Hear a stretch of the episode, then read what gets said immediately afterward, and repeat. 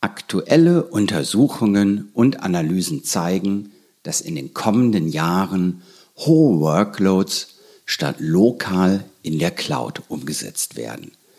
Viele Cloud-Angebote zielen mittlerweile daher in Deutschland auf den Mittelstand als Kunden und es entstehen neue Marken und Angebote. Daher hat es mich sehr gefreut, dass mir Uwe Kastens, Mitglied der Geschäftsleitung der Ennet Server GmbH aus Kiel, Einblicke in den Weg eines Systemhauses mit einem eigenen Rechenzentrum als zentralem Angebot gewährt hat. Herzlich willkommen bei MSP Insights, dem Podcast für Systemhauschefs und Führungskräfte, die im Bereich Dienstleistungen Managed Services profitabel wachsen wollen. Mein Name ist Olaf Kaiser und ich bin Partner und Berater in der Unternehmensberatung Ubega. Und mein Beratungsschwerpunkt bei meinen Kunden liegt auf genau diesem Dienstleistungswachstum. Und jetzt viel Spaß mit dem Gespräch.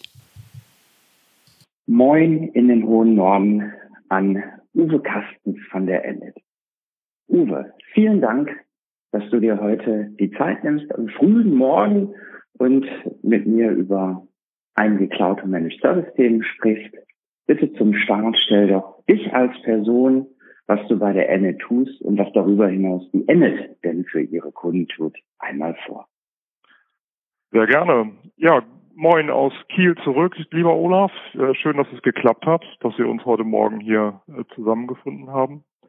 Ja, mein Name ist Uwe Kastens. Ich bin bei der Ennet ähm, Mitglied der Geschäftsführung und beschäftige mich dort halt unter anderem mit dem Bereich Pre-Sales, mache aber auch noch Projektleitung für größere Projekte.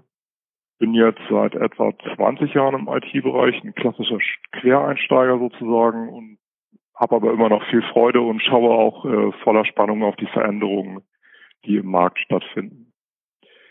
Die Enet Server GmbH ist Teil der Enet Gruppe hier in Kiel.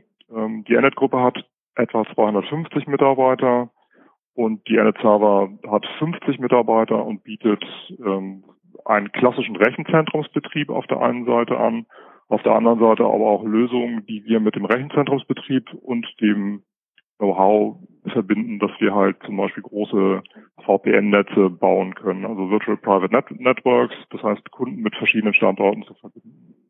Das ist so unser Portfolio-Baustein, ergänzt dadurch, dass wir noch ein 7x24 Helpdesk oder Service Desk betreiben, wo man tatsächlich auch rund um die Uhr anrufen kann, wo wir für Kunden vom Incident Management bis hin zum Change Management oder Durchführung von Regeltätigkeiten auch außerhalb der Geschäftszeiten alles erfüllen können. Da sitzen halt Kollegen rund um die Uhr, die Monitoring-Systeme überprüfen oder Monitoring-Systeme anschauen und gucken, ob Störungen oder ähnliches auftritt. Genau, das ist so das, was wir im Groben machen. Ähm, wir haben so ein, so ein paar Bereiche, die ich vielleicht mal kurz rausstellen möchte, um vielleicht mit ein paar Worten die zu erläutern, damit man vielleicht besser versteht, was wir machen. Rechenzentrumsbetrieb denken immer viele, dass es einfach, dass da jemand kommt und einen Server in den Schrank rein und rausschraubt und damit irgendwas tut. Das hat sich bei uns im Laufe der Zeit etwas verändert. Wir sprechen dort halt über Services. Das heißt, der, die Bereitstellung von reiner Colo-Fläche ist tatsächlich immer weniger geworden. Die Kunden wollen halt mhm. Services drumherum haben, die wir dann auch erbringen. Und wir machen dann vom VPN, von der VPN-Vernetzung mit Integration von Server oder weiteren Systemen in dieses Netzwerk ähm, sehr viel E-Commerce-Systeme. Das heißt, wir betreiben auch E-Commerce-Shop-Systeme für Kunden oder E-Commerce andere, andere Systeme, die dann rund um die Uhr erreicht werden können müssen von Kunden, auch performant erreicht werden äh, müssen und kümmern uns da um die komplette Pflege. Das heißt, das ist der Bereich Linux, Oracle, Datenbankbetrieb. Weiterhin haben wir Dinge wie das Outsourcing von bestimmten Aufgabenstellungen, was quasi sich nach oben hin in den Bereich Cloud Desktop so ein bisschen abgrenzt. Das heißt, der Kunde mietet bei uns einen Windows Desktop in der Cloud, das er monatlich bezahlen kann, je nachdem, wie viele Mitarbeiter er beschäftigt. Das Ganze stellen wir so dar, dass der Kunde sich eigentlich um nichts kümmern muss. Wir dann auch mit den Partnern dieses Kunden, die zum Beispiel eine Fachanwendung betreiben, ähm, kommunizieren und Patches und diesen, die, die Sachen, die dann notwendig sind, oder auch in Störungen bei Performance-Problemen koordinieren. Das ist so das, was wir tun. Genau. Sehr spannend. Ich, wir haben vor einiger Zeit mal auch über Stichworte wie Business Model Canvas oder IT Service Canvas gesprochen. Und mhm. ich würde gerne auf eure Positionierung im Bereich erstmal dieser zentralen Rechenzentrumsleistung, wo du gesagt hast, immer weniger Colo, dafür eben Dienste aus genau. eurem Rechenzentrum in Anspruch nehmen, eingehen. Jetzt gibt's ja die, wenn wir so, wenn wir so nennen, die Hyperscaler, also die ganz großen ähm, Infrastrukturanbieter aus der Cloud, zumeist auch Public. Und ich nehme so ein bisschen wahr, es gibt auch eine Bewegung hin, auch zu, zu ein paar anderen, auch, auch, sagen wir mal, lokal in Deutschland betriebenen ähm, Angeboten, die sich an eben nicht Privatmenschen, sondern Unternehmen richten, wie auch die NS sich ja an Unternehmen richtet.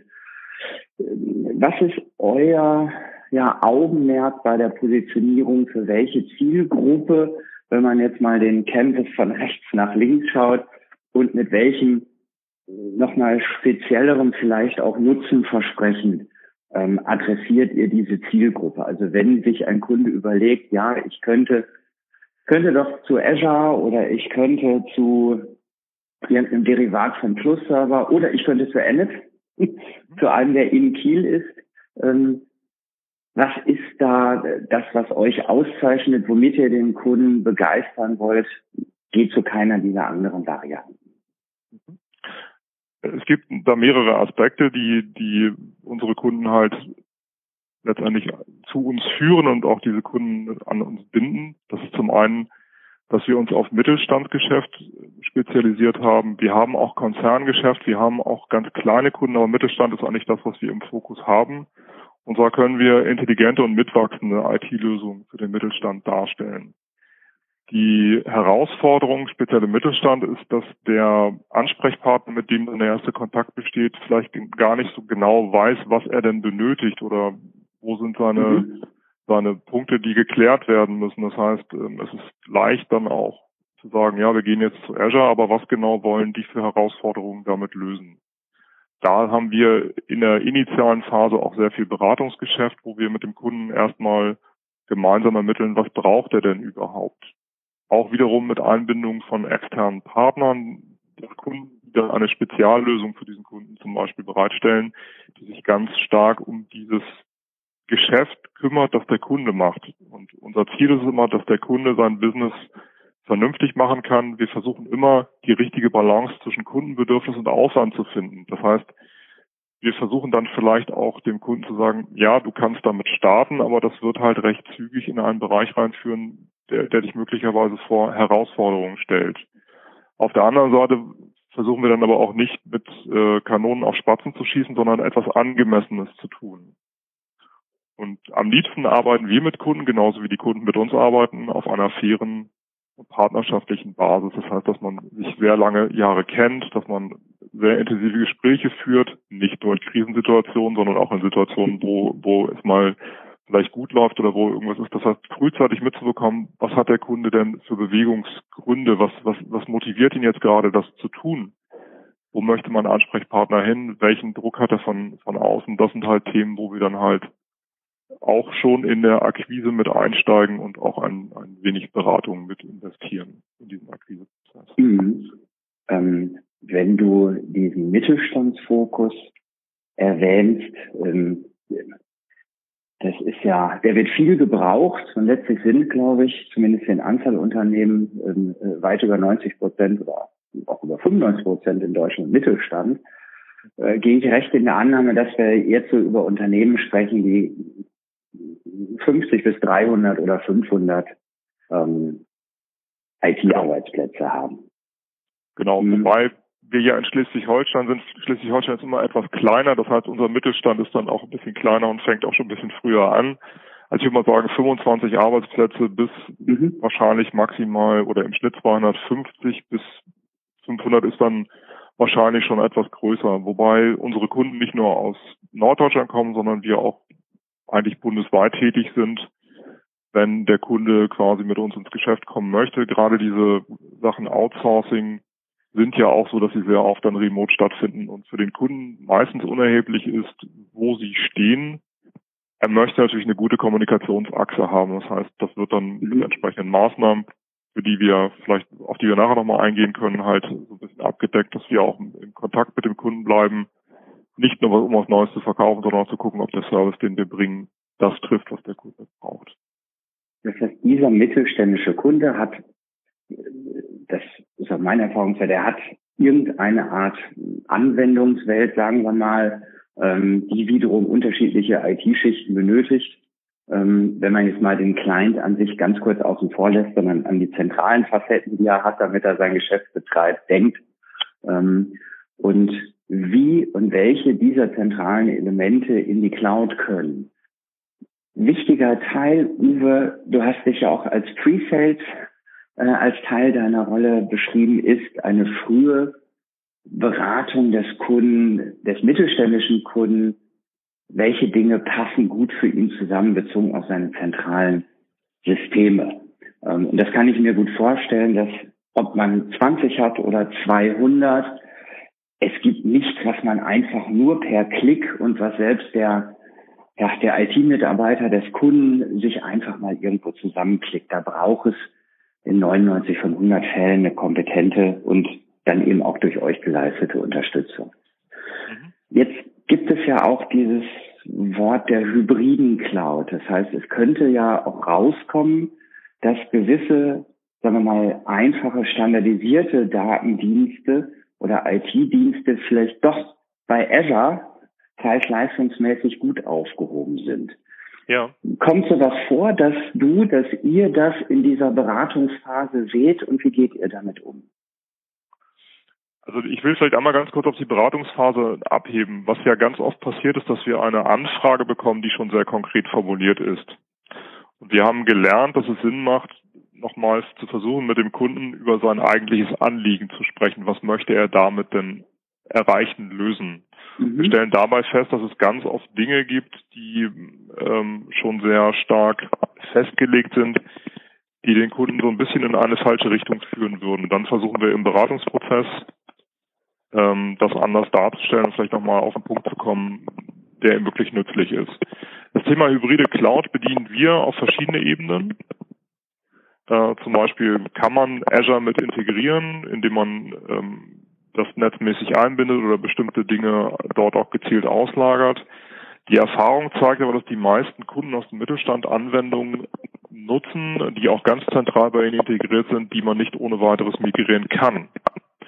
Mhm. Ähm, dann ist es meistens auch so, dass man dann in so eine Bewegungsphase reinkommt, dass der Kunde erstmal mit einer sagen wir, Private Cloud anfängt und man später dann einzelne Teile in eine Private Cloud überführen kann.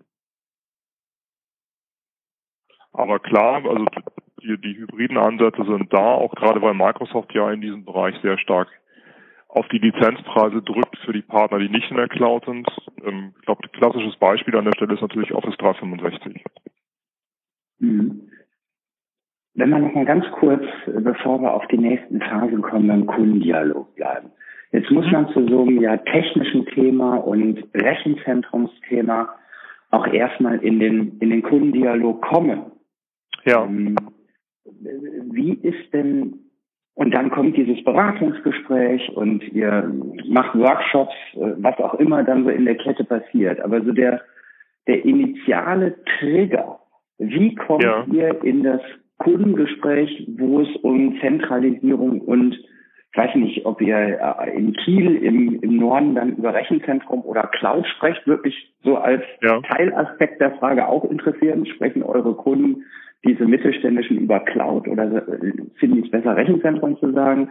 Aber grundsätzlich kommen die Kunden auf euch zu, weil sie sich selber fragen, Mensch, kann das nicht irgendwie zu einem Profi hier, unsere zentralen Anwendungen, oder macht ihr spezielle Dinge, um die Kunden zu adressieren? Wie kommt das Ganze in Schwung, dieser Kundendialog? Mhm. Also wir haben da auch verschiedene Bereiche. Zum einen natürlich die klassische Kaltakquise, dass dann halt Kunden befragt werden.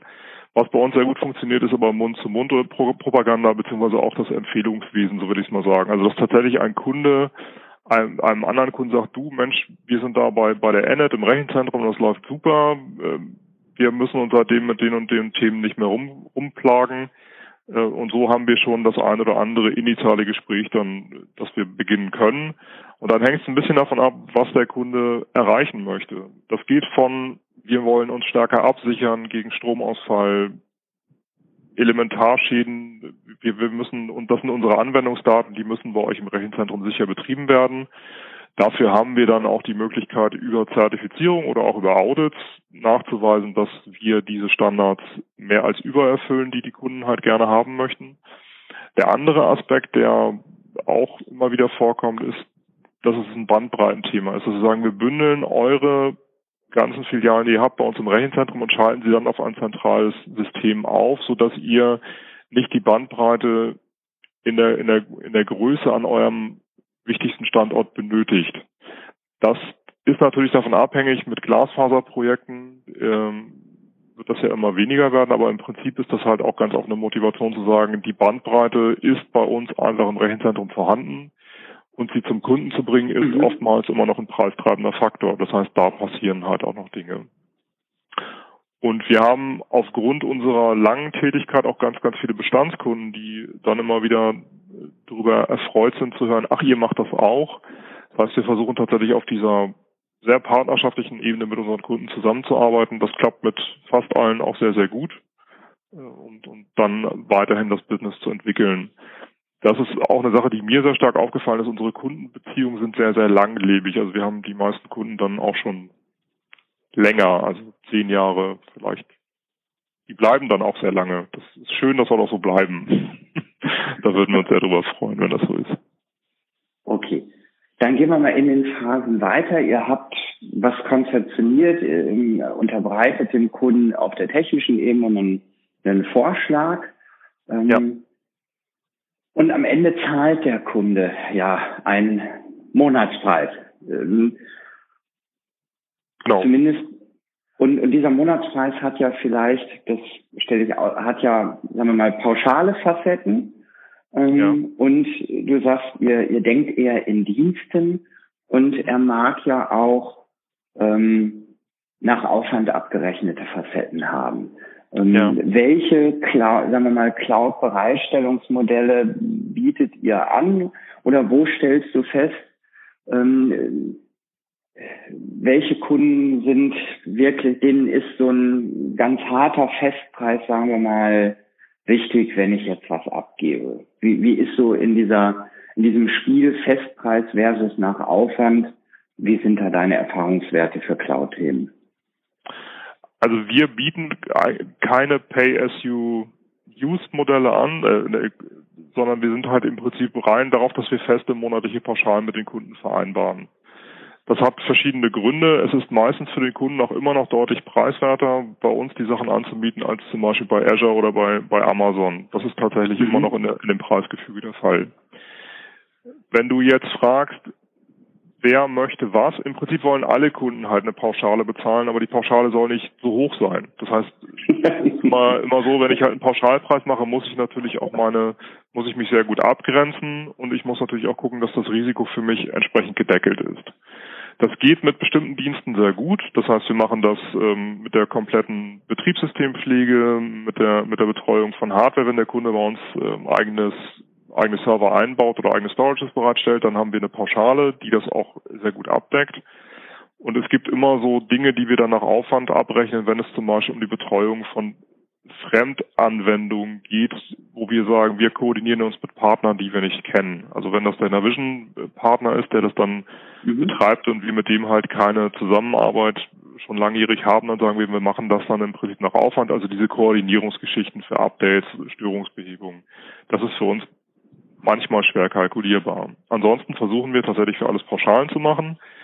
Wir sind von der Kalkulation und auch von der Umsetzung sehr bausteinorientiert oder man kann auch modulorientiert sagen. Das heißt, es gibt halt in der Kalkulation und nachher auch im, in der Betriebsphase Bausteine, die wir dann erfüllen, für die, für die es dann eine einzelne Leistungsbeschreibung gibt und einen Kundenvertrag, oder bei uns Leistungsschein genannt, nennt sich, setzt sich dann aus diesen Bausteinen zusammen und darüber kann man sowohl Kalkulationen als auch nachher die, den Nachweis über die Erfüllung der Dienstleistung hervorragend machen.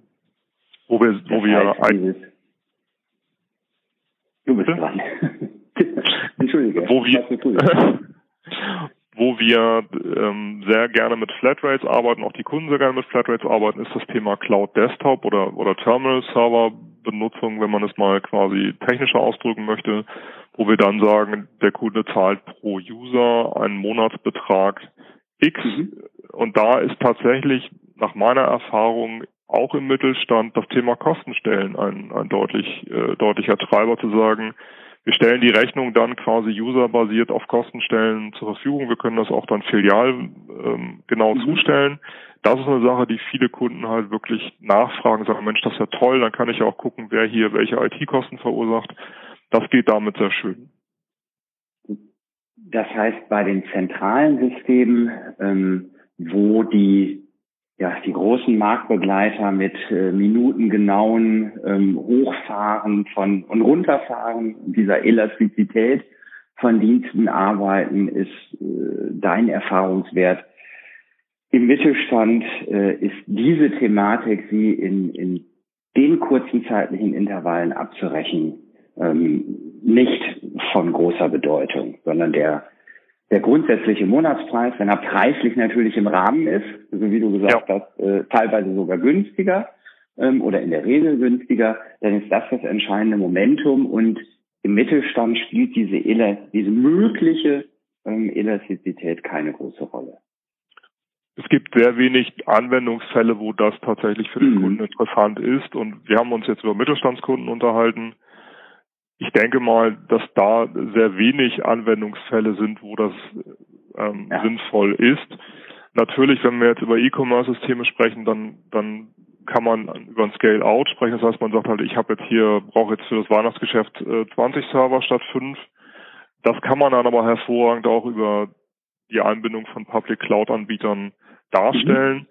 Was man nicht unterschätzen darf, ist auch bei den Mittelständlern immer noch der Wille zu wissen, wo ihre Daten tatsächlich gerade sind.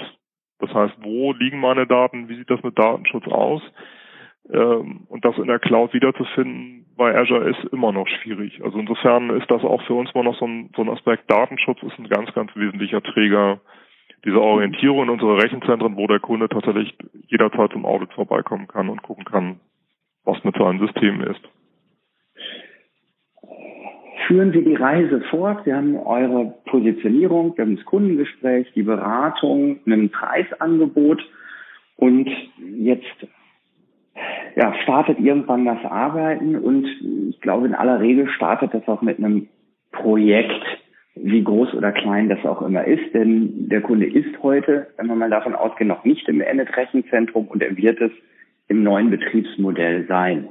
Und das ist ja auch immer so eine Frage, ja, wenn ich mehr Cloud mache und nicht mehr On-Prem-Server äh, oder andere Bestandteile verkaufe, ähm, Ja. dann hätte das liquiditätsseitig einen negativen Einfluss.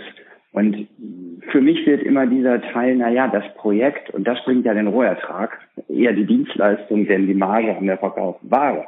Das Ja. Projekt wird, ich stelle mal die These auf, wird eher größer als kleiner, wenn du tatsächlich eine Migration von lokal auf in ein Rechenzentrum machst, weil du noch ein paar Dinge zu beachten hast, zumindest beim Onboarding, die du nicht hättest, wenn du es lokal zum Kunden hinstellst, wo es heute auch schon steht.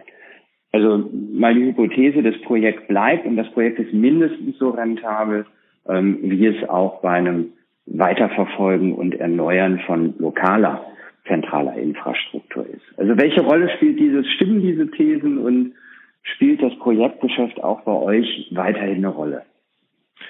Das spielt bei uns tatsächlich eine Rolle. Das ist eine Sache, die sich auch immer stärker entwickelt, wenn man mit dem Kunden an, ge an geeigneter Stelle darüber spricht. Das heißt, wenn wir in der, in der Angebotskonzeptphase sind, erstellen wir gerne ein sogenanntes Statement of Work. Da steht halt genau drin, was wir für die Umsetzung dieser Projekt oder die, dieser, dieser Lösung machen. Und wir arbeiten auch da wiederum mit Bausteinen. Das heißt, es gibt einen Baustein, fünf Server in, in Schrank schrauben oder fünf Server grundinstallieren.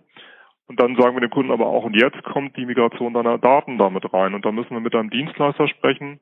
Das ist eine Sache, die rechnen wir dann nach Aufwand ab. Auch in der Projektleitung nachher, weil ich da natürlich ganz viele Leute koordinieren muss. Das heißt, der Kunde bekommt von uns ein Angebot, ein Statement of Work, was sind die einzelnen Arbeitsschritte, die wir tun.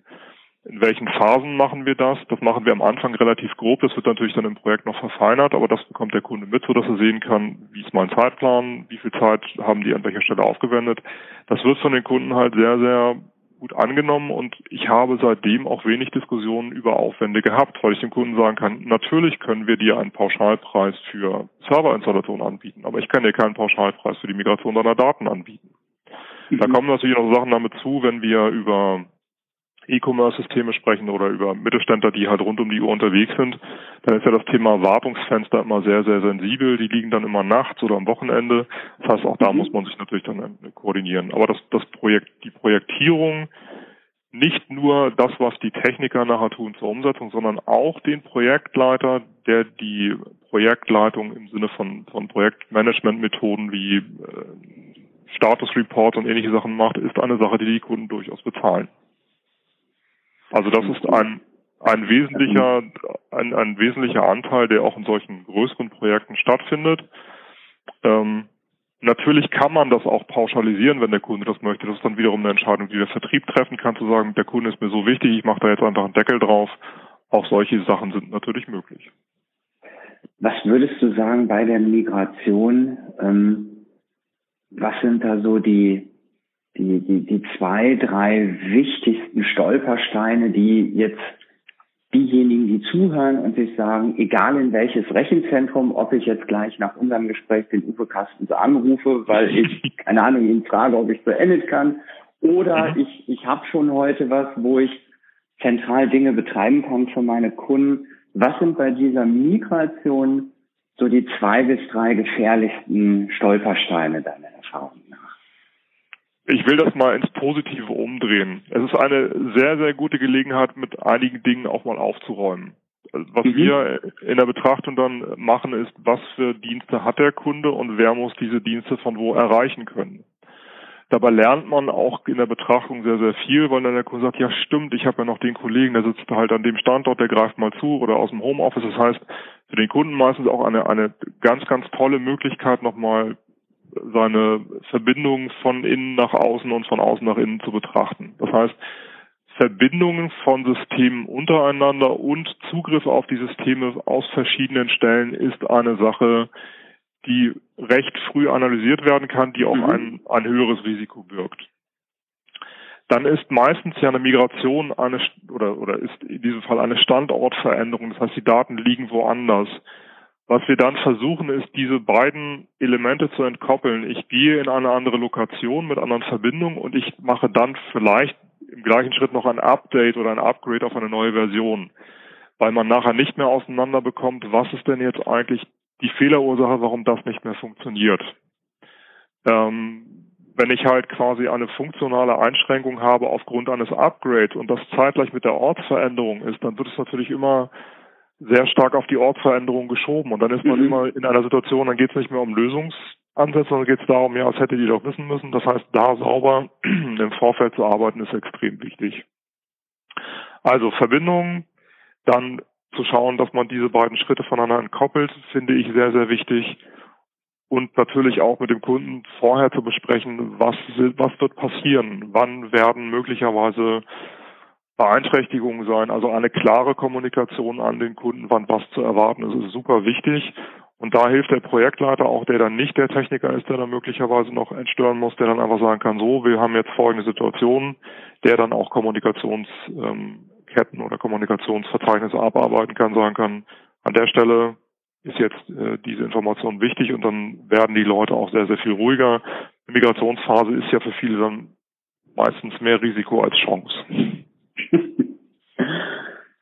ähm, ein Aspekt noch, ähm, jetzt sind alle Dinge äh, bei der Enid und laufen dort auch prima und diese ähm, aus den Fragestellungen generierten Chancen wurden genutzt. Jetzt greifen ja Devices, Clients des Kunden auf dieses Rechenzentrum zu. Ja. Und die sind ja nicht bei euch, sondern, also wenn ich jetzt mal den Cloud-Desktop außen vor lasse, sondern irgendwie hat der Kunde Endgeräte und mit denen arbeitet er. Und ja. ähm, zentrale Systeme sind in euer Rechenzentrum gewandert. Und jetzt, jetzt passiert irgendwas, dass etwas nicht funktioniert. Und jetzt ist ja vielleicht auch Teil der Ursachenforschung, woran liegt es denn? Liegt es, also jetzt hattest du eben das, wenn man mehrere Dinge gleichzeitig macht, das äh, kann zu großen Schwierigkeiten führen. Und jetzt haben wir eine lokale Infrastruktur weiterhin mit einer wahrscheinlich Firewall und was weiß ich nicht, Devices. Ja. Und wir haben die zentrale Infrastruktur in eurem Rechenzentrum. Mhm. Und was ist da so dein Erfahrungswert? Was ist zu beachten in dieser jetzt, in diesem Szenario? Ich bin in die Cloud gegangen und äh, da haben Anwender Fragestellungen und die wenden sich vielleicht erstmal an ihre interne IT, die wird es ja vermutlich noch geben in irgendeiner Form. Kommt das vor, dass das an das überhaupt schwierig ist zu klären? Ist das jetzt ein lokales Problem? Ist das ein zentrales bei der Init? Wie regelt ihr diese Zusammenarbeit auch mit der internen IT? Was ist in diesem Spielfeld zu beachten? Ja, also zum einen geht es darum, dass man sich selber die Möglichkeit verschafft, möglichst gut proaktiv sehen zu können, was passiert gerade beim Kunden. Das ist halt quasi da Monitoring-Systeme. Das heißt, man überwacht sinnvollerweise die Bandbreitenauslastung der Anbindung des Kunden, wenn man eine dedizierte Anbindung hat oder versucht im Prinzip darüber Aufschlüsse zu bekommen, wie geht es dem Standort gerade. Das kann auch sein, dass das in einem Laufe eines Projektes oder einer ähm, einer Betriebsphase durchaus auch mal vorkommen kann, wenn immer wieder Probleme auftreten, dass wir sagen, so, wir setzen jetzt mal ein Monitoring auf, wir schauen mal, was wir da sehen, um die, äh, die Schwierigkeiten angrenzen zu können. Ähm, das hilft in ganz, ganz vielen Fällen. Und natürlich sind wir wieder bei dem Thema, habe ich vorher meine Hausaufgaben gemacht, habe ich die Kommunikationsbeziehungen richtig aufgenommen und ausgewertet oder habe ich dabei was vergessen? Also der Klassiker in dem Bereich Cloud Desktop ist ja zum Beispiel Drucken. Drucken mhm. ist ja immer noch ein Thema, was halt ganz, ganz viele Herausforderungen birgt, äh, sei es, dass der Drucker nicht unterstützt wird oder dass äh, die, die, ähm, die Lohnabrechnung mit 5000 Blättern dann zweimal durchs System durchgehen muss und ganz viel Bandbreite zieht. Das sind Dinge, die äh, kann man nur erkennen, wenn man tatsächlich auch von vornherein das vernünftig aufgenommen hat und während des Betriebs auch schauen kann, dass man erkennt, wenn dort irgendwelche Beeinträchtigungen sind. Ansonsten ist das, ich bin da, bin da mal ganz pragmatisch auch eine Gewöhnungsphase. Sowohl der Support als auch die Ansprechpartner des Kunden müssen sich aneinander gewöhnen. Die müssen auch erstmal lernen, eine gemeinsame Sprache zu finden um was ist denn jetzt quasi gerade das Problem? Das rauszubekommen ist schon schwierig genug. Und dann halt auch zu wissen, wie ist jetzt der Gegenüber in der, im, im Zusammenhang mit einer Störung, wie tritt er dann auf? Das ist eine Sache, die wir gelernt haben, die sehr, sehr wichtig ist. Deswegen haben wir unsere Support-Teams kundenzentriert aufgestellt, dass die also quasi ihren, ihre festen Ansprechpartner in einem Team haben, damit ich eine Vertretungssituation haben kann. Aber die, die haben dann meistens auch gleich den Kollegen am Rohr, der sich mit dem System auskennt. Das heißt, da gehen wir so ein bisschen gegen den Trend. Also wir, wir haben nicht dann große Helpdesk-Infrastrukturen, sondern wir haben wenig Kollegen, die sich dann aber ganz, ganz genau mit dem System auskennen, mhm. die sagen können, an der Stelle haben wir doch gestern schon mal gesprochen, da war doch das und das, wie sieht das aus? Aber klar, ähm, es, Störungsquellen gibt es halt mehr als vorher. Das muss man halt beachten. Ähm, eben hast du mal aus einem Stolperstein eine Chance gemacht. Äh, das nehme ich mal nochmal in diesem Feld. Der Kunde hat auch eine, eine interne IT, hat auch Anwender. Ähm, jetzt könnte man ja sagen, okay, ich, damit wir die gleiche Sprache sprechen, ähm, biete ich dem noch eine IT-Schulung an oder tue irgendwas, damit wir ähm, auch schnell mit den gleichen Begriffen hantieren und, und jeder weiß, äh, was meinen wir mit gewissen IT-Service-Begriffen.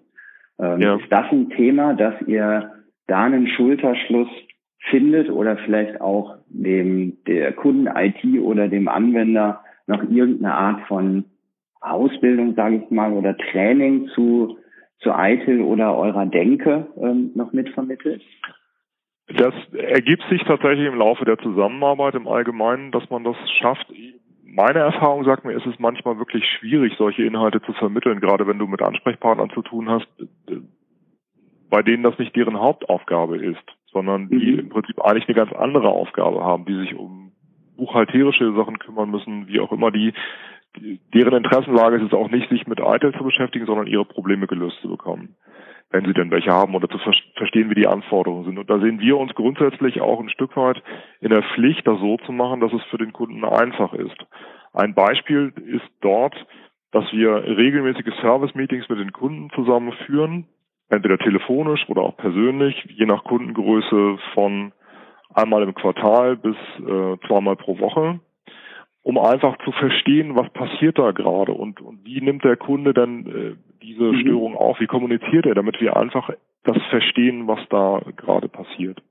Und der andere Aspekt, dass wir versuchen, Standardaufgaben über einen Service Desk Ansatz, also ein, ein, ein Tool zu lösen, wo der Kunde sagen kann, ich ähm, kann jetzt schon mal drei, vier, fünf Haken setzen. In dem Tool klick auf, auf Abschicken und der Aufnehmende weiß schon, ah, okay, es geht um eine Druckerstörung bei Frau Müller am Standort äh, Paderborn. Mhm. Dann weiß der schon viel mehr und kann auch gezielter fragen. Das heißt, die, die will es mal sagen, vorsichtig Erziehung von Kunden ist eine Sache, die ähm, ich schwierig finde und wir die deswegen auch vermeiden. Also klar, Hilfestellung geben wir, wenn der Kunde sagt, mich interessiert das, wie können wir unsere Zusammenarbeit verbessern, dann tun wir das.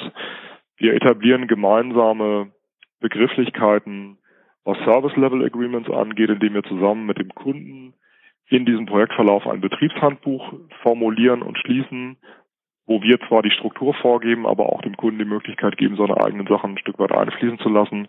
Das ist dann nachher unsere Betriebsgrundlage. Da steht drin, wer wird informiert, was wird gemonitort und so weiter mhm. und so weiter, damit alle eine Unterlage haben, wo sie schnell drauf gucken können und so sehen können, okay, an der Stelle muss jetzt das passieren. Mit dem, ähm, bin ganz bei dir, zu viel theoretisches Wissen äh, dient der Sache vielleicht auch nicht. Ja. Ähm, da, wo man eine Abgrenzung hat zwischen gerade im Servicebereich äh, pauschal geleisteten Dingen und Dinge, die noch nach Aufwand passieren. Ähm, Im Rahmen dieser feinen Abgrenzung hilft es manchmal, gewisse Termini auf die eine oder andere Seite zu schieben und damit er weiß, was ein Change ist und es ist eben genau. ne, oder eine Konfiguration. Also fünf, sechs Begriffe, ähm, die so ein bisschen helfen, für alle zu kategorisieren, welche Art von Service wird denn da gerade erbracht. Genau, genau. Zum, ähm, zum Abrunden ähm, ja. eine Ausblicksfrage noch an dich. Und zwar, ähm, was sind mit der Positionierung, vielen Dank für den tiefen Einblick, was sind ja. so die, die Dienste, von denen du sagst, Mensch, noch in 2019 oder in 2020 das sind zwei, drei Dienste, die, die haben wir heute vielleicht auch noch nicht als Endet oder die werden wir erweitern. Also an welchen, in dieser agilen Welt, an, an welchen neuen Dingen arbeitet ihr, um euer Endet-Server-Angebot auch weiter auszubauen? Wir haben ja eine hohe Expertise in, in den Prozessen, wenn es um den, den 724-Betrieb geht. Das heißt genau, was du gesagt hast, Incident Management, Change Management, ähm, Service Request Management, das sind Themen, die beherrschen wir ja. Und unser, unser Ausblick ist da, dass wir sagen, der Kunde muss nicht mehr bei uns im, im, Rechenzentrum stehen. Wir können das auch anbieten, wenn der Kunde zum Beispiel bei Azure ist. Und wir bieten es auch mhm. an, wenn der Kunde sagt, ich habe hier so einen super Vertrag über mal über einen Konzern, wie auch immer eine Ein Einkaufsgemeinschaft, ähm, könnt ihr für uns nur den Betrieb machen, dann machen wir das. Das heißt, das ist ein Thema, das sich weiterhin dass, dass sich verändert. Das wird sich bei uns auch ein Stück weit aus dem Rechenzentrum dahingehend verändern, dass wir Kunden haben werden, die einen hohen Wert auf Persistenz legen, die sehe ich weiterhin bei uns im, im Rechenzentrum, denn das ist im Cloud-Umfeld ja immer schwierig im, im Kontext von Datenschutz.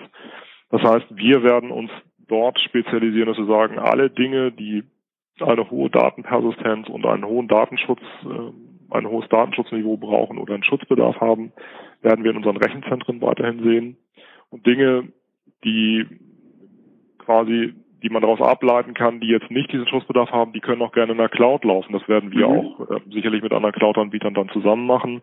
Und natürlich auch Kunden, die sagen, wir wollen das aber bei Azure machen, weil warum auch immer, dann gehen wir da mit und bieten diese Services auch an. Und das ist natürlich dann unser 724, das ist halt Monitoring, aber auch Dinge wie, wie, wie Managed Backup oder äh, solche Sachen können wir halt einfach nachführen, weil wir schon daran gewöhnt sind, über Netzgrenzen hinweg zu kommunizieren. das ist so der Bereich, wo wir uns sehr stark jetzt entwickeln werden.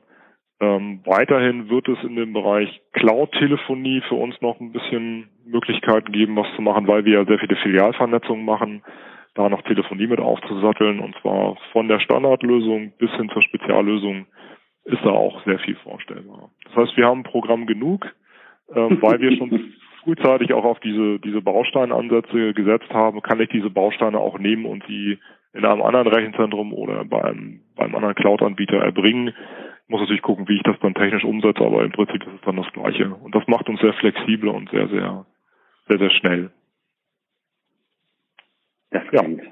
spannend. Viel Erfolg beim ja, Weiterentwickeln und auch Trennen der Service-Schicht und der Diensteschicht von der Infrastruktursicht von Schicht, ja. wenn man vielleicht ähm, so sagen will. Und ähm, in der Mitte unseres Gespräches, das hast du jetzt quasi implizit noch gleich mitbeantwortet, hatte ich mal gefragt, äh, wie ist das Rechenzentrum oder Cloud?